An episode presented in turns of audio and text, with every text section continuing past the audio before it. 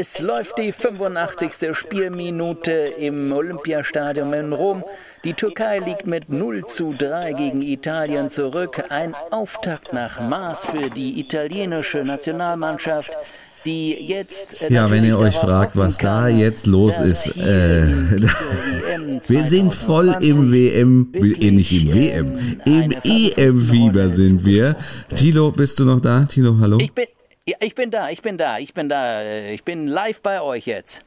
Wir sind voll im Fieber drin und tatsächlich läuft hier wirklich noch das Spiel Türkei gegen Italien, das Eröffnungsspiel äh, der äh, EM 2020 im Jahr 2021. Und Henning, das ist ja die längste Zeit, die wir verbringen mussten, äh, ohne ein internationales Fußballturnier, EM oder WM, in unserem Leben äh, zu haben, gell? Zwischen 2018 und jetzt 2021. Das war schon hart, ja. Das war wirklich eine, eine harte Zeit, aber wir haben sie hinter uns gebracht. Trotzdem fühlt sich ein bisschen äh, komisch an. Bis heute Morgen würde ich sagen, war ich noch nicht so wahnsinnig in äh, EM-Stimmung wie jetzt. Ähm, also hat sich schon äh, ein bisschen was ge getan. Ja, aber es gibt immer noch viel zu erzählen. Das, Turnier ist noch jung und wir wollen uns heute mal äh, nicht den ernsten Themen widmen, sondern wirklich mal dem Fußball. Genau, und äh, das ist ja für uns beide auch irgendwie so ein bisschen Back to the Roots, weil äh, wir eigentlich unsere Podcast-Karriere mit einem Podcast über äh, eine EM, wenn ich mich nicht täusche, ähm, begonnen haben. Und zwar äh, Schlag mich tot 2012. Das ist eine gute Frage, wann das war. War das 2012? Das wäre ja fast. Äh, nee, das. Nein, das war noch vor, vor 2012, glaube ich.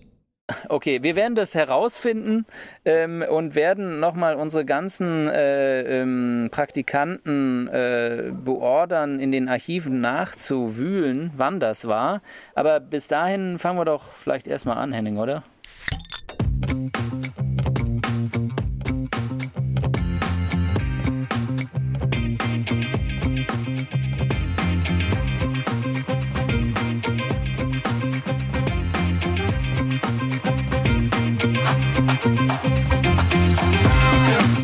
Zwei Bier. Der Podcast mit Henning Schwörer und Thilo Wagner.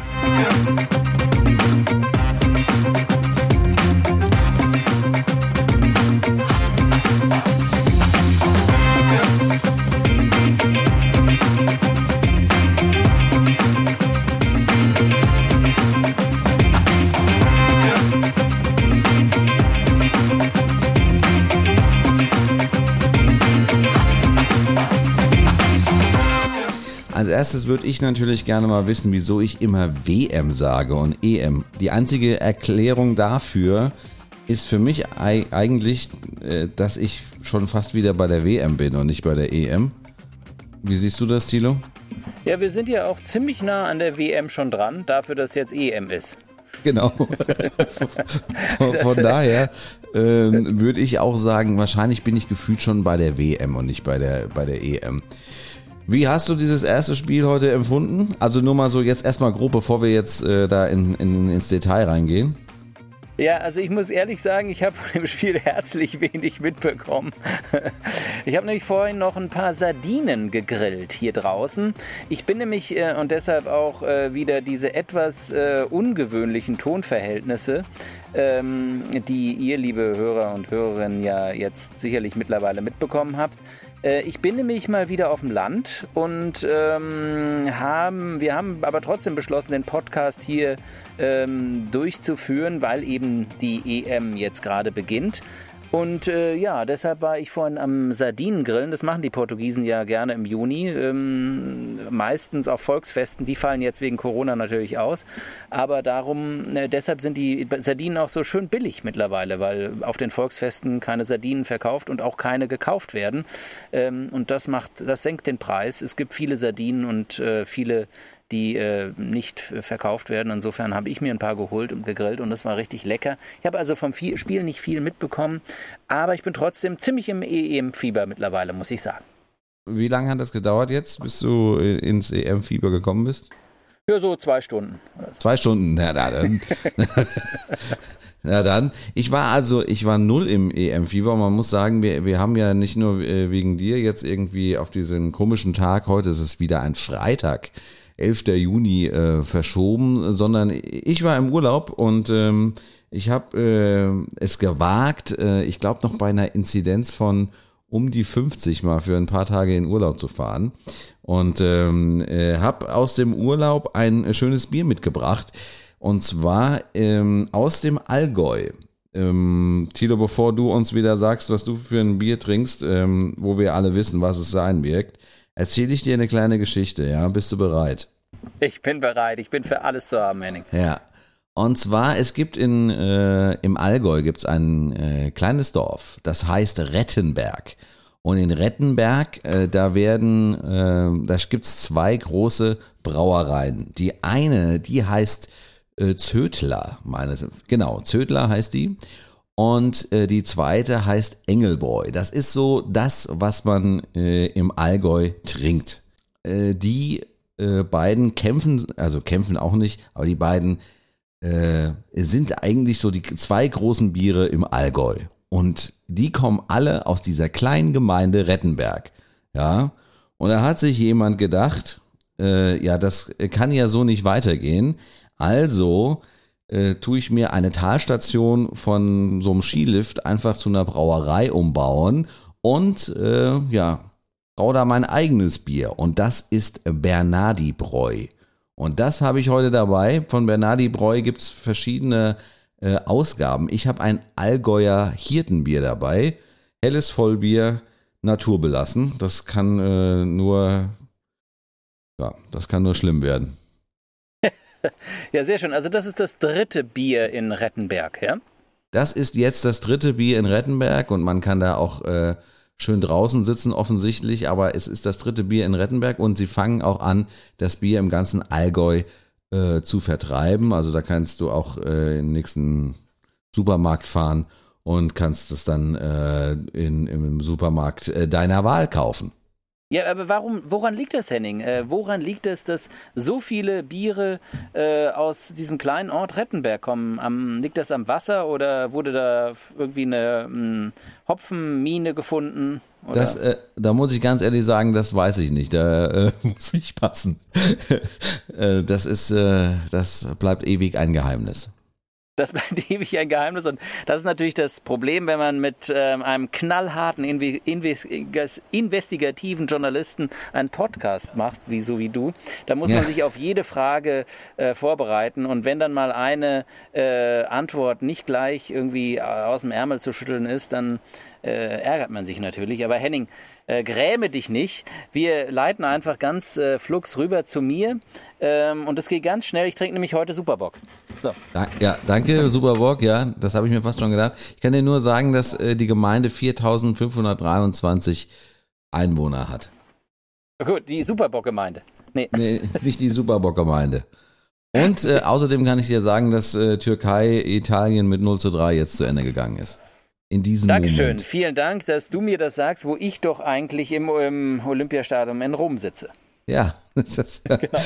Ähm, aber ich hole mir jetzt äh, was, weil ich habe mir trotzdem was Neues ähm, ausgedacht, da ich hier draußen sitze. Gibt es so ein paar ähm, Strand-Alu-Koffer ähm, von Superbock? Die ja. kann man voll mit Eis füllen. Und dann äh, stellt man die, diese Superbock-Flaschen da rein und äh, kann die dann so schön in den Strand neben sich an den, äh, ans äh, Handtuch irgendwie knallen.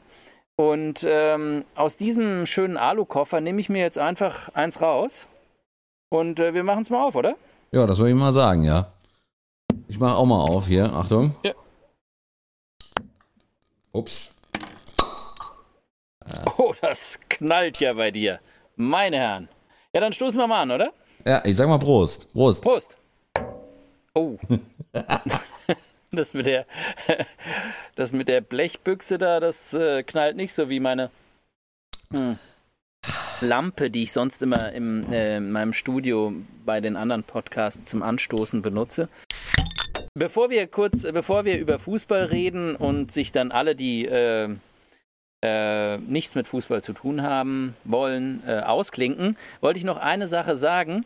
Heute, noch eine Fußnote. Heute könnte wirklich ein, ein Game Changer sein, wie man im Englischen sagt, ein Wendepunkt der äh, Geschichte, wenn es wirklich die äh, G7, die sich jetzt gerade ja in Großbritannien treffen, ähm, zum ersten Mal mit beiden dabei, wenn die G7 sich wirklich darauf einigen, dass, ich, dass es eine globale äh, Steuer gibt, äh, Unternehmenssteuer gibt, dann ist das, glaube ich, der erste Schritt zu ähm, ja, einem, einer neuen Welt, die uns erwartet. Wie die aussieht, das wissen wir alle nicht und die kann auch viel schlimmer kommen, als es jetzt aussieht, aber zumindest wäre das mal ein Schritt in die richtige Richtung. Das nur als kleine politische Fußnote, bevor wir jetzt einfach nur Bier trinken und über Fußball reden. Die Fußball-EM hat begonnen. Äh, ich, sag mal ziemlich unspektakulär. Ich bin ja äh, so jemand, der guckt ja auch gerne mal auf ähm, so eine, äh, so eine Eröffnungsfeier oder sowas. Ja, wie ist die gemacht oder wie, was passiert da? Und ähm, das war schon ziemlich traurig, ehrlich gesagt. Wobei ich natür äh, natürlich äh, grundsätzlich immer so ein, in dem Moment, wo ich so ein Eröffnungsspiel mir anschaue, beziehungsweise so eine Eröffnungsfeier anschaue, merke ich, dass ich jedes Mal so ein Problem mit diesen Eröffnungsfeiern habe, weil da immer irgendwelche Leute durch die Gegend fliegen oder irgendwelche Sachen durch die Gegend getragen werden und keiner weiß, wieso und weshalb und warum die das machen. Sehr gut. Genau. Das war, äh, war auch diesmal wieder der Fall. Äh, auf einmal stand ein alter grauer Mann dann auf der Bühne äh, und ähm, äh, das war Andrea Boicelli und der hat dann auch nochmal was getrellert. Und Bono und äh, äh, The Edge von U2, die liefern unser Lied, was wir hoffentlich dann alle ähm, am Ende dieser EM äh, tre äh, trällern. Äh, sie haben sich ein bisschen Unterstützung von jemandem geholt, der auch äh, DJ-mäßig was drauf hat. Martin Garrix heißt der junge Mann. Äh, auch da frage ich mich, was äh, Bono und The Edge dazu bewogen hat, bei so einer Sache da irgendwie noch mit. Aber gut, kann man, kann man machen. Muss ja, man was nicht. denn? Die, die sind jetzt auch seit einem Jahr nicht mehr aufgetreten. Die haben auch wieder Bock, irgendwo mal aufzutreten. Da, da, da hast du natürlich auch recht. Die haben natürlich äh, Bock, auch da irgendwie mal was zu machen. Ja, ansonsten äh, war natürlich äh, ein großer, äh, wie soll ich sagen, äh, Shitstorm, ähm, als äh, es dann mit dem Spiel losging.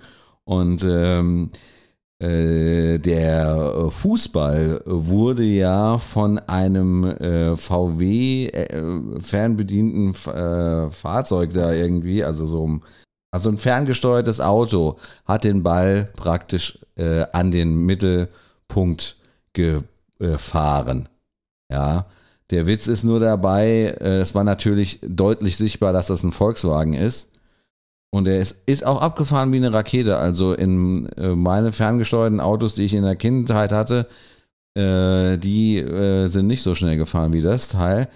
Und äh, ein Kollege hat mir geschrieben, ähm, äh, äh, ach ja, guck mal, der Ball wird mit Philipp Lahms Auto aufs Feld gefahren. Sehr schön. Ja. genau. So viel äh, zum äh, Dashing von äh, kleinwüchsigen Menschen. Genau, richtig, ja. Ja, genau. aber äh, das Spiel an sich war jetzt also ja zumindest äh, bis zum 1-0 äh, nicht so äh, der Bringer, um es mal zu sagen. In der ersten Halbzeit, zweite Halbzeit habe ich jetzt leider nicht mehr so ganz gesehen. Tilo, kannst du da noch was zu sagen? Ja, also wie gesagt, ich habe ja Sardinen gegrillt und gegessen, die waren übrigens sehr gut. Ähm, und ähm, habe deshalb auch nicht so viel von dem Spiel mitbekommen. Habe mal ab und zu natürlich mal äh, reingelesen in den Ticker eher und habe da auch schon gemerkt, dass es etwas langweilig sein würde. Ich meine, das ist ja so ein bisschen äh, die Geschichte gewesen. Die Türken haben eigentlich äh, relativ äh, gut defensiv gespielt in den letzten Monaten und ähm, daraufhin dann praktisch ihre Erfolge auch aufgebaut. Und äh, das hat halt in diesem Fall mit den Italienern nur bis zur 50. oder 55. Minute gehalten. Und dann ist die Frage, ob ähm, äh, vorne wirklich die Durchschlagskraft da ist, äh, um, um noch was anderes zu reißen. Aber ich glaube, um das Ganze mal ein bisschen abzukürzen, Italien hat sich damit zumindest ähm, schon mal eine gute ähm, Ausgangssituation erspielt und ich würde auch sagen, dass äh, diese, ähm, ja, diese Worte von Mancini, der ja gesagt hat, ja, wir wollen Europameister werden und da relativ offensiv mit diesem Anspruch ähm, umgegangen ist und man sich so ein bisschen gewundert hat, weil die Italiener ja in den letzten Jahren auch nicht immer so auf, äh, äh, ja, sagen wir, auf dem Höhepunkt ihrer Leistung gespielt haben. Äh, jetzt zumindest äh, ist ihnen da fast so ein roter Teppich ausgerollt worden, um zumindest in der Gruppenphase richtig gut äh, hinzulangen. Und das ist ja schon mal etwas, wenn wir daran denken, wie es in anderen Gruppen wahrscheinlich hin und her gehen wird. Ja, ähm, da, da, sind wir ja fast schon beim Thema. Ähm, wie ähm, siehst du das denn in Portugal? Ist da jetzt als äh, Titelverteidiger so ein bisschen die, die Stimmung aufgekommen? Hat man Lust auf äh, Europameisterschaft? Klar, also ich meine, bei den Portugiesen ist es natürlich so, sobald äh, irgendwas mit EM oder WM äh, oder sonst was ist, da werden hier wieder die Fahnen an den Balkons rausgerollt. Also ich hab, äh, bin äh, durch so einen kleinen Ort hier gefahren, hier auf dem Landes, im Landesinneren heute. Und es war so ein total zusammengefallenes Haus, wo man nur denkt, ja, also da würde ich keinen Fuß mehr reinsetzen. Aber irgendeiner hat da seinen Fuß noch reingesetzt und am Balkon eine Fahne rausgerollt. jetzt hoffen wir darauf, dass das jetzt nicht äh, sinnbildlich irgendwie das Haus einstürzt und die Fahne dann vergraben wird, wenn Portugal äh, nach der Gruppenphase schon rausfliegt. Ja. Was ist denn, äh, was meinst du denn, ähm, das ist relativ unrealistisch, dass Portugal nach der Gruppenphase ausfliegt, oder? Ja, äh, ja, ich denke schon, aber es hängt natürlich äh, ziemlich viel davon ab, bei allen dreien äh, Favoriten, also Frankreich, Deutschland, Portugal, in dieser Gruppe, sagen wir mal, ähm, wie sie gegen Ungarn spielen. Die müssen im Prinzip alle drei gegen Ungarn gewinnen, damit sie dann die Chance haben, auch als Dritter sich irgendwie zu, ähm, zu qualifizieren für, ähm, für das Achtelfinale. Äh, das, da liegt natürlich eine ganze Menge äh, Stressfaktor jetzt gerade auf diesem ersten Spiel bei den Portugiesen. Man müsste, man, man könnte das natürlich auch andersrum denken. Ja, die Deutschen, denen geht's äh, äh, dreckig, weil sie als allererstes gegen den Weltmeister ran müssen. Aber ich glaube, es ist andersrum. Es ist schwieriger. Wenn du als erstes dieses Spiel hast, das du gewinnen musst, dann ist der Druck enorm, enorm hoch und äh, was ich jetzt auch erst wirklich mitbekommen habe, das Stadion soll ja mit 61.000 Zuschauern ausverkauft sein. Und da sollen Budapest. wirklich 61.000 äh, kommen nach Budapest. Genau. Und äh, also das, das äh, scheint mir so der Fall zu sein. Und äh, da muss ich schon sagen, äh, keiner von denen hat in den letzten 15 Monaten vor 61.000 Menschen gespielt. Ja? Der Faktor ist, äh, könnte bei dieser ganzen EM äh, noch viel stärker eine Rolle spielen als bei irgendeiner anderen Heim-EM, weil es ja viele Mannschaften gibt, äh, die irgendwie zu Hause spielen. Und im Falle von Portugal spielen sie immer auswärts. Ja?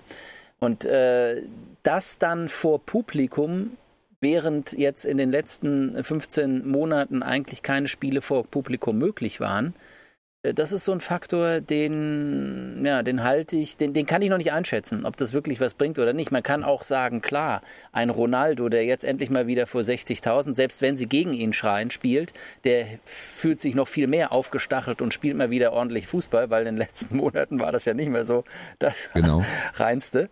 Ähm, das kann man kann man natürlich auch andersrum sehen. Deshalb sage ich auch, ich weiß es nicht, was damit passiert, aber irgendetwas wird es bewirken, glaube ich. Okay. Schauen wir mal kurz auf die äh, Gruppen so im Einzelnen, damit äh, auch die äh, Leute, die jetzt das nicht so präsent haben, äh, mal einen kurzen Überblick bekommen.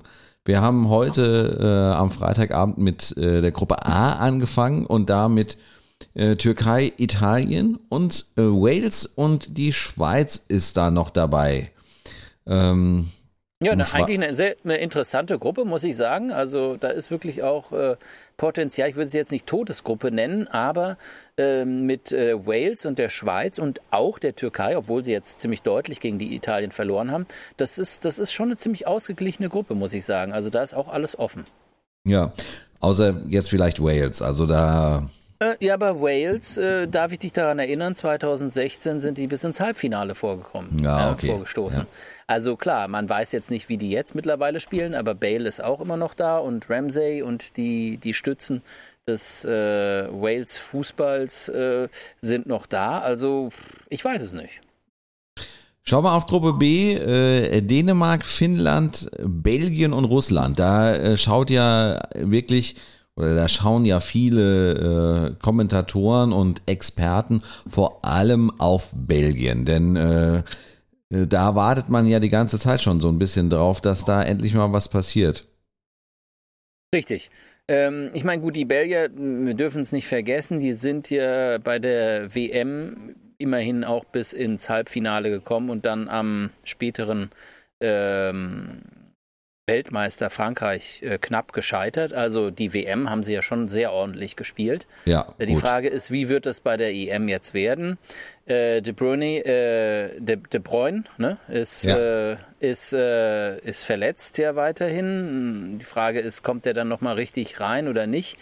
Ähm, ja, und äh, was ich glaube ich auch äh, irgendwo gelesen habe, ich bin jetzt kein Belgien-Experte, aber dass die Abwehr natürlich ein bisschen in die Jahre gekommen ist und jetzt nicht unbedingt, wie das zum Beispiel im Fall von Pepe bei Portugal der Fall ist, äh, weiterhin das relativ hohe Niveau gehalten hat.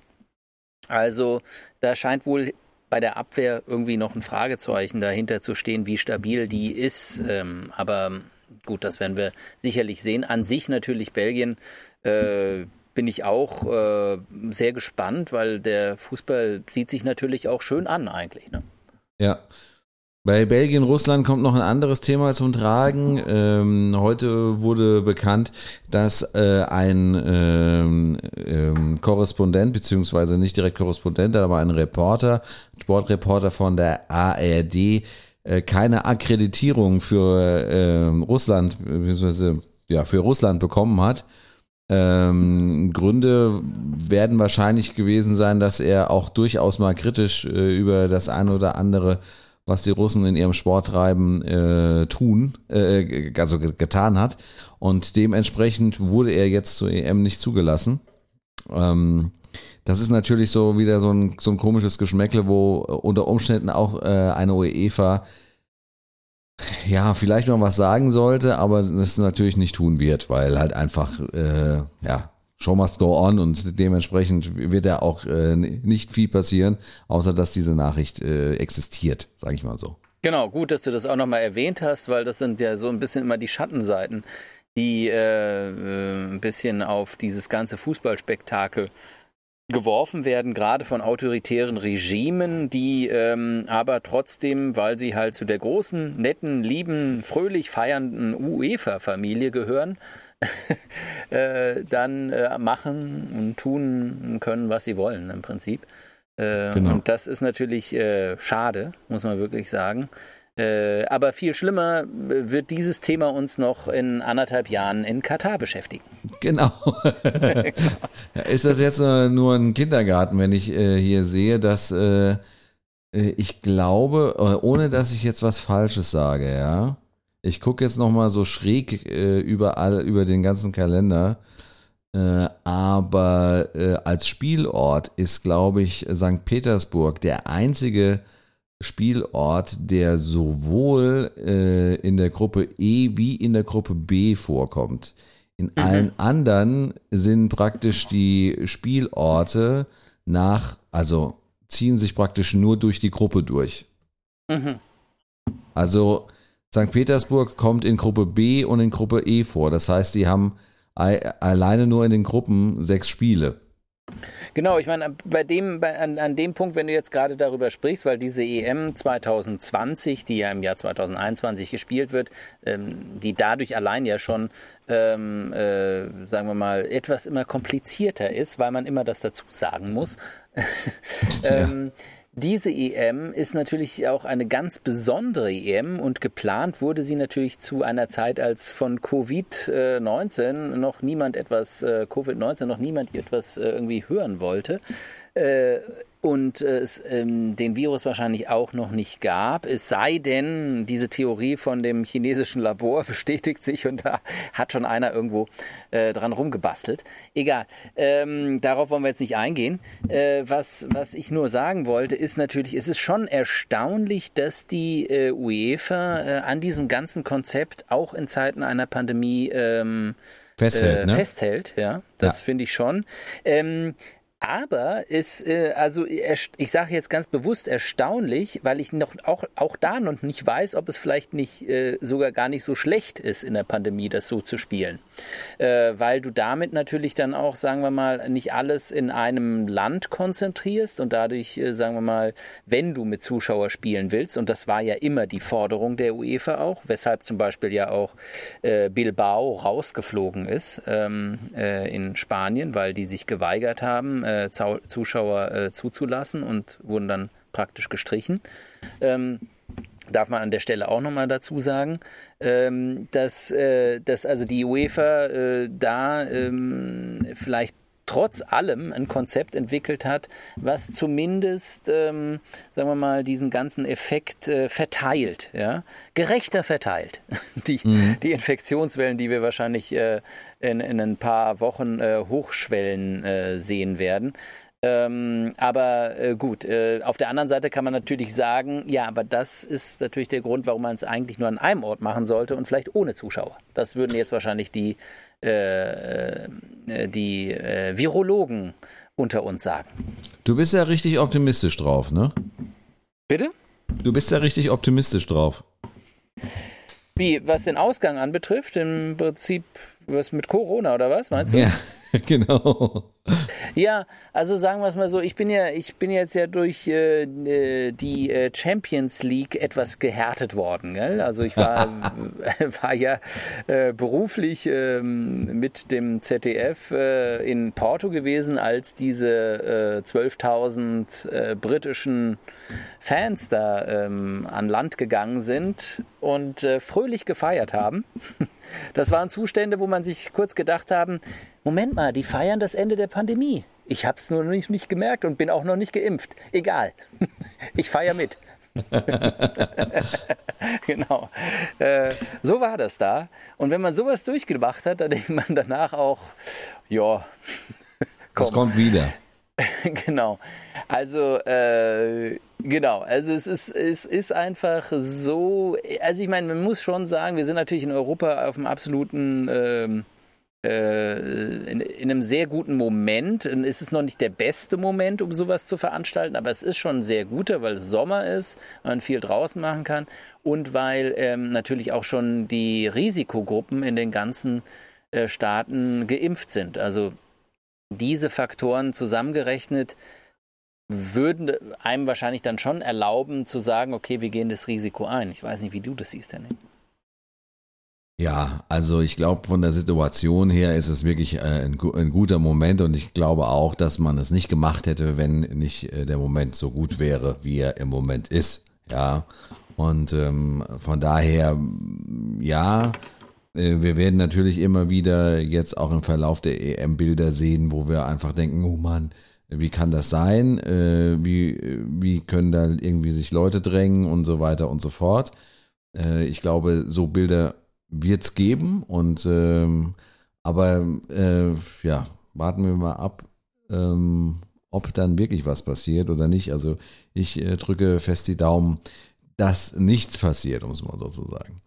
Absolut, das ähm, finde ich auch. Dass, dass, dass, dass, wir müssen immer noch, das mit dem Daumen drücken dürfen wir nicht vergessen, weil es tatsächlich immer noch ein, ein kritischer Moment ist. Das merkt man auch gerade in Portugal, äh, um diesen kleinen Exkurs in die Pandemie doch nochmal erlaubt zu sein, weil äh, hier eben äh, es relativ offen ist wieder alles äh, und schon ja auch seit Wochen, aber die Zahlen jetzt auch wieder ordentlich hochgehen. Also was heißt ordentlich, aber schon ein bisschen hochgehen, weil ähm, ja zum Beispiel solche Sachen wie ja feiert eure Hochzeiten und Taufen oder sonst was wie ihr wollt und das geht natürlich irgendwie auch ein bisschen schief.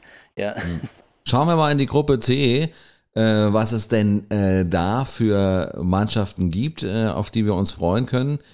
Äh, wir können uns auf die Niederlande freuen, wir können uns auf die Ukraine freuen, wir können uns auf Österreich freuen und auf Nordmazedonien.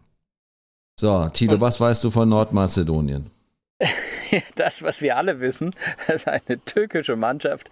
Ähm, wir sollten mal Yogi äh, Löw dazu fragen, was er über Nordmazedonien weiß. Ja. genau.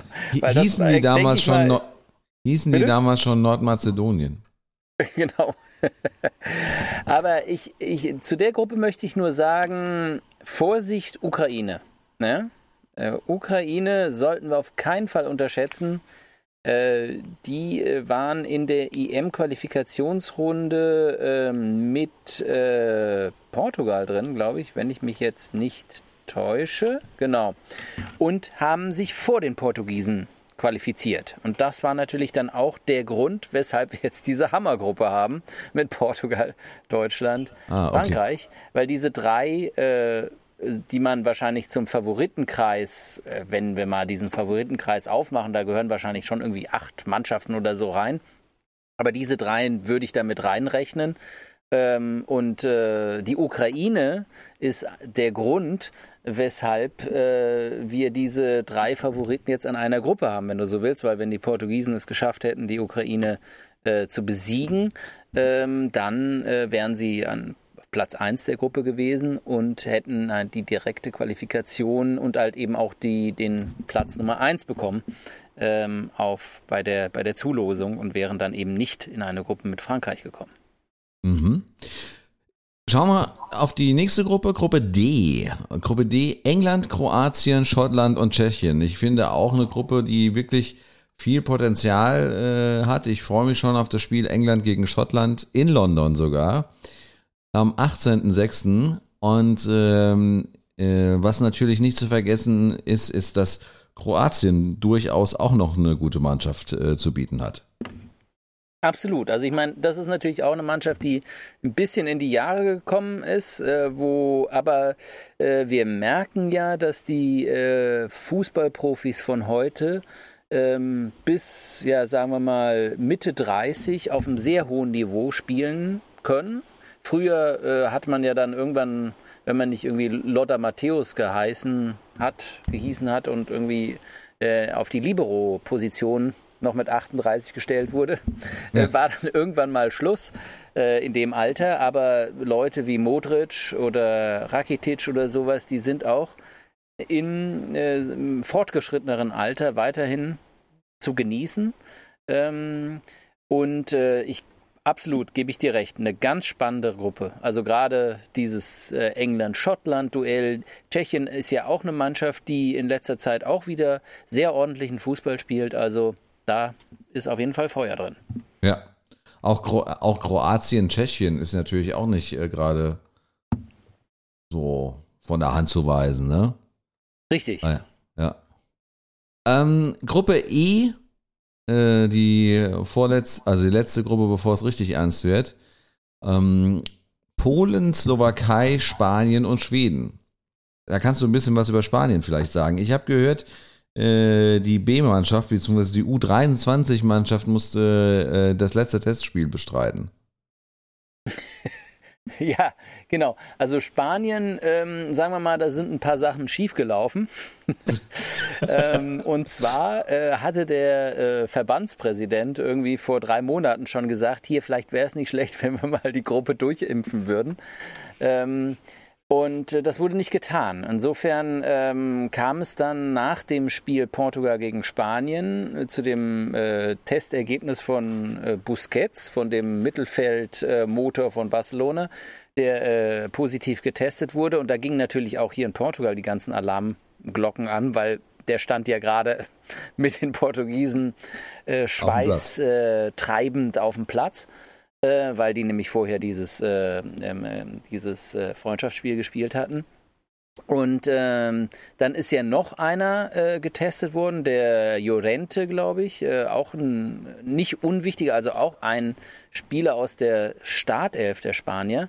Das sind schon zwei herbe Verluste für die, aber trotz allem äh, würde ich, jetzt wurden die geimpft, gestern, glaube ich, oder heute. Also so auf dem allerletzten Drücker, und zwar mit Jansen, äh, also Johnson, Johnson und Johnson, ja, ja. Äh, weil die sich gedacht haben, ja, besser als Pfizer, weil dann äh, kriegen wir die zweite Impfdosis irgendwie vor dem Viertelfinale und die Hälfte liegt wie die toten Fliegen im Bett.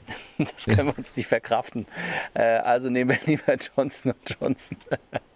Das ist echt, das ist, das ist die EM 2020 in der Pandemie. Wie es leibt und lebt, Henning. So ist es. Diese kuriosen Geschichten werden wir erleben.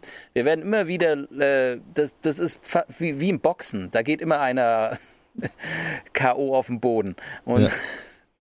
Und, äh, und das wird interessant sein, äh, wiefern, inwiefern das die Mannschaften allgemein betrifft oder nicht betrifft, auch im Verlauf des Turniers.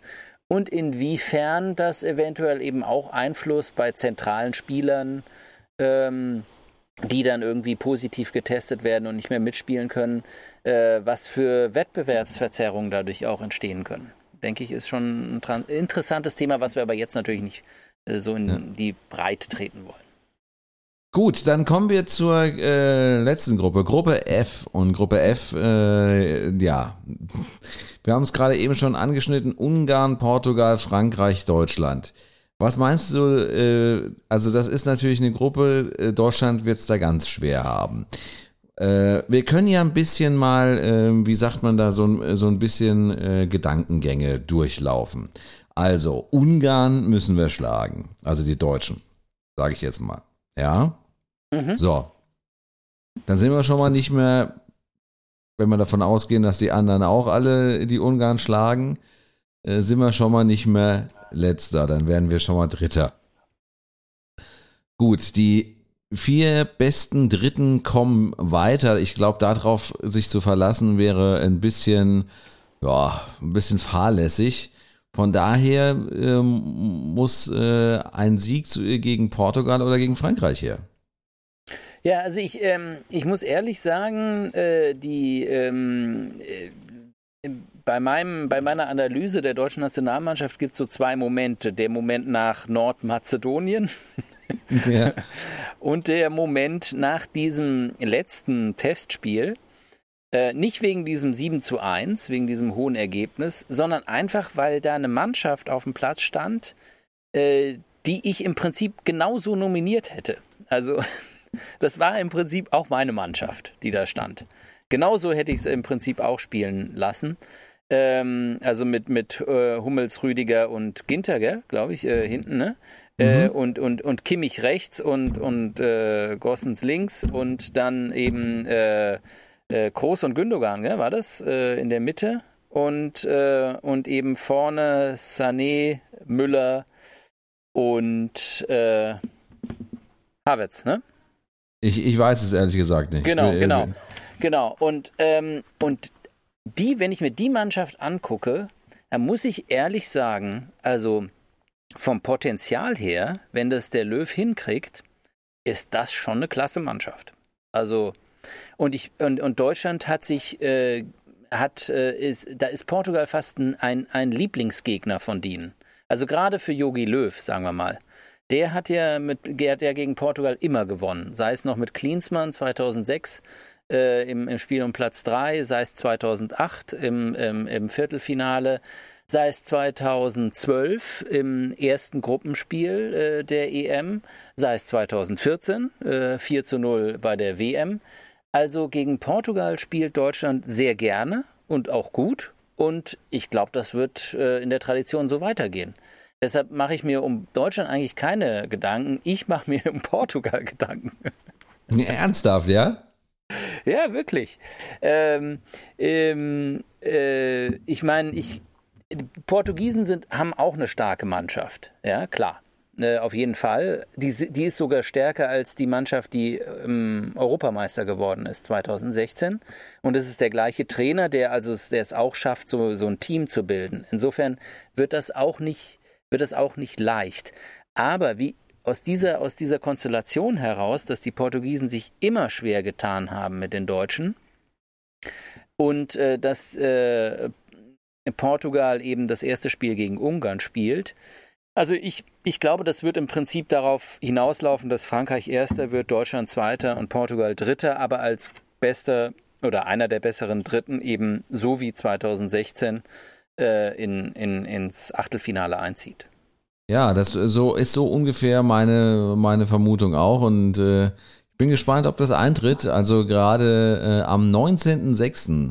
spielt dann Portugal äh, gegen äh, Deutschland um 18 Uhr äh, in München und äh, dann äh, sind wir wahrscheinlich schon ein bisschen klüger, weil wir dann nämlich zumindest schon mal das äh, erste Spiel von äh, Deutschland gegen Frankreich gesehen haben. Wobei man da ja jetzt ja wahrscheinlich auch nicht so viel ablesen kann. Äh, ich, ja, das wird wahrscheinlich auf ein Unentschieden herauslaufen, würde ich mal sagen. Aber gut, ich meine, wir. Wenn wir Glück haben. Bitte? Ja, Wenn wir Glück haben. Äh, genau, das stimmt, auf jeden Fall. Äh, was, was bei diesem äh, Deutschland-Portugal-Spiel ähm, interessant wird, wird das Aufeinandertreffen von Pepe gegen Thomas Müller. Die beiden haben ja sich in dem, ich weiß nicht, ob du dich erinnern kannst, an dieses, äh, an den Auftakt der glorreichen Weltmeister-WM 2014, äh, das 4 zu, 0, äh, 4 zu 0 von Deutschland gegen Portugal. Ja, da war Und was, ich ja. Die entscheidende Szene war ja, als, äh, als Pepe so leicht mit dem Kopf so an den Müller ran ist und Müller in der besten lateinamerikanischsten Schauspielerkunst, die es je auf äh, ähm, im, im, im Dress der deutschen Nationalmannschaft äh, aufgeführt wurde, sich dahingelegt hat äh, wie eine Eins und dadurch praktisch die rote Karte ähm, auch äh, die Pepe wahrscheinlich auch verdient hat, weil er eine Kopfnuss gibt man einfach keinem, egal wie hart oder weich sie ist. Ähm, aber das war im Prinzip der spielentscheidende, das spielentscheidende Momentum, weil de, ab, ab dem Zeitpunkt äh, Deutschland dann relativ klar die Sache im Griff hatte. Also die beiden treffen tatsächlich nochmal aufeinander und das sah ja nicht so aus vor ein paar Monaten. Erstens, weil Müller nicht dabei war, zweitens, weil Pepe verletzt war. Ähm, jetzt wird es auf ein ähm, Wiedersehen. Aufeinandertreffen kommen. Es Meinst du, sie denn- tauschen, meinst du, sie Bitte? tauschen Blumen aus? Bitte? Nochmal? Meinst du, sie tauschen Blumen aus? Nach dem Genau. langen Wiedersehen jetzt, meinst du? Mein ich. so sieht's aus. Ja. Genau, nee, es sei denn, Santos nimmt den Pepe gar nicht, äh, stellt ihn nicht aufs Feld, weil er weiß, worum es geht. das würde ich ihm in dem Fall mal überlegen, über, über, äh, empfehlen, weil Genau, aber es ist auf jeden Fall eine sehr spannende Gruppe und ähm, das ist auch so etwas, was, was, äh, was mich auch ein bisschen in dieses EM-Fieber gebracht hat, weil es das, das Schöne bei der EM ist ja, dass es auch immer sofort losgeht, ja, mit, ähm, mit Entscheidungen. Und in dem Falle, also gut, das wurde jetzt natürlich alles ein bisschen verwässert, dadurch, dass sie noch das Achtelfinale mit reingebaut haben seit der EM 2016, was es ja vorher nicht gab. Und da war ja praktisch, äh, war es ja vorher so, also ab bei der WM 2012 zum Beispiel, da war jedes Spiel ein K.O.-Spiel. Also äh, Portugal hat das erste Gruppenspiel gegen Deutschland gespielt, äh, Deutschland hat gewonnen äh, und dann war klar für die Portugiesen, die mussten die nächsten beiden gewinnen. Und das war auch eine Todesgruppe mit Dänemark und Niederlande drin und die haben beide Spiele dann gewonnen, ja. Aber das waren zwei Endspiele und das, das ging auch so ab wie Endspiele, ja. Ähm, und das ist ja auch das Schöne bei der EM und das, das bewahrheitet sich immer noch in dieser Gruppe F. Deshalb bin ich äh, trotz all meiner Bipolarität in, diesem, in dieser Gruppe, weil ich ja für Deutschland und Portugal bin, äh, sehr froh drum, weil es einfach zur Sache geht, vom ersten Moment an. Zum Schluss äh, vielleicht äh, als letzte Frage an dich. Ich ge- gebe den Tipp auch ab, aber wir äh, bannen ihn einfach mal auf, äh, auf Band. Äh, wer wird Europameister? Ja, willst du anfangen? Nee. Ich kann, Ich, ich kann ich sag anfangen, mal- wenn du möchtest. Das ist kein Problem. ja, sag mal. Frankreich. Ganz einfach, Frankreich. Es heißt nicht, dass, es soll nicht heißen, dass Deutschland nicht weit kommt. Ich könnte mir vorstellen, dass Deutschland weit kommt, aber ich glaube nicht, dass sie die, ähm, ja, also sie haben nicht das, ähm, dieses Flair, was, was, was eine französische Mannschaft im Moment hat. Genau, und also dadurch, dass du Frankreich gesagt hast und damit es hier nicht ähm, in, absoluter Langeweile endet, dieser Podcast, äh, Podcast sage ich, äh, weil ich wollte auch Frankreich sagen. Ja, ich wollte auch Frankreich sagen und zwar einfach, weil es diese Zyklen gibt ähm, der großen ähm, Mannschaften, zum Beispiel Spanien, ja, 2008 Europameister, 2010 Weltmeister, 2012 Europameister. Frankreich 2016 Vize-Europameister, aber ja, wären eigentlich, hätten sie Europameister werden sollen. 2018 Weltmeister, 2020 oder 21 eben Europameister. Aber ich sage genau deswegen, da es ein, ein bisschen spannender sein soll, ich sage Deutschland. Oh, ja. Ja. Ich glaube, ich habe wirklich ein sehr gutes Gefühl.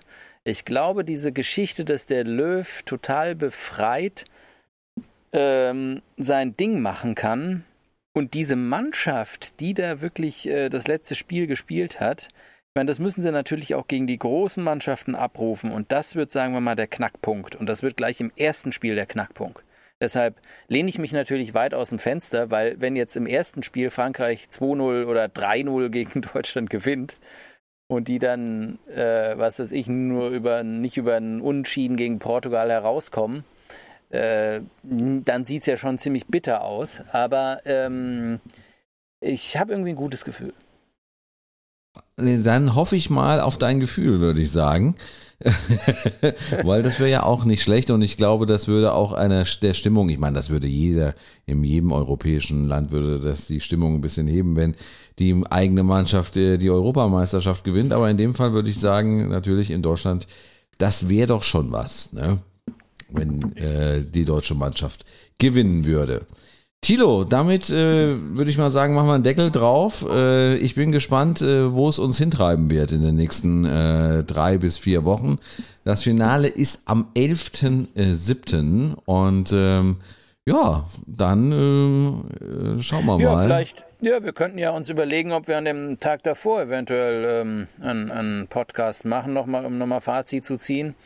Ähm, äh, Genau. Und, und um nochmal einfach abzuklopfen, äh, äh, wer falsch lag, wenn dann das äh, Finale äh, Spanien gegen die Ukraine heißt. Wir hören uns nochmal den Podcast hier an und dann äh, schauen wir einfach mal, äh, wo wir rausgekommen sind. Machen wir, Henning. Alles klar? In diesem Sinne war's das äh, für heute. Ich wünsche euch, lieben Hörer, noch einen schönen weiteren Tag und äh, ja, die nächste Ausgabe in gut einem Monat, ihr habt's gehört, kurz vor dem Finale, da sind wir wieder da. Bis dahin alles Gute, macht's gut, bleibt gesund, bis dann, tschüss. Tschüss, macht's gut.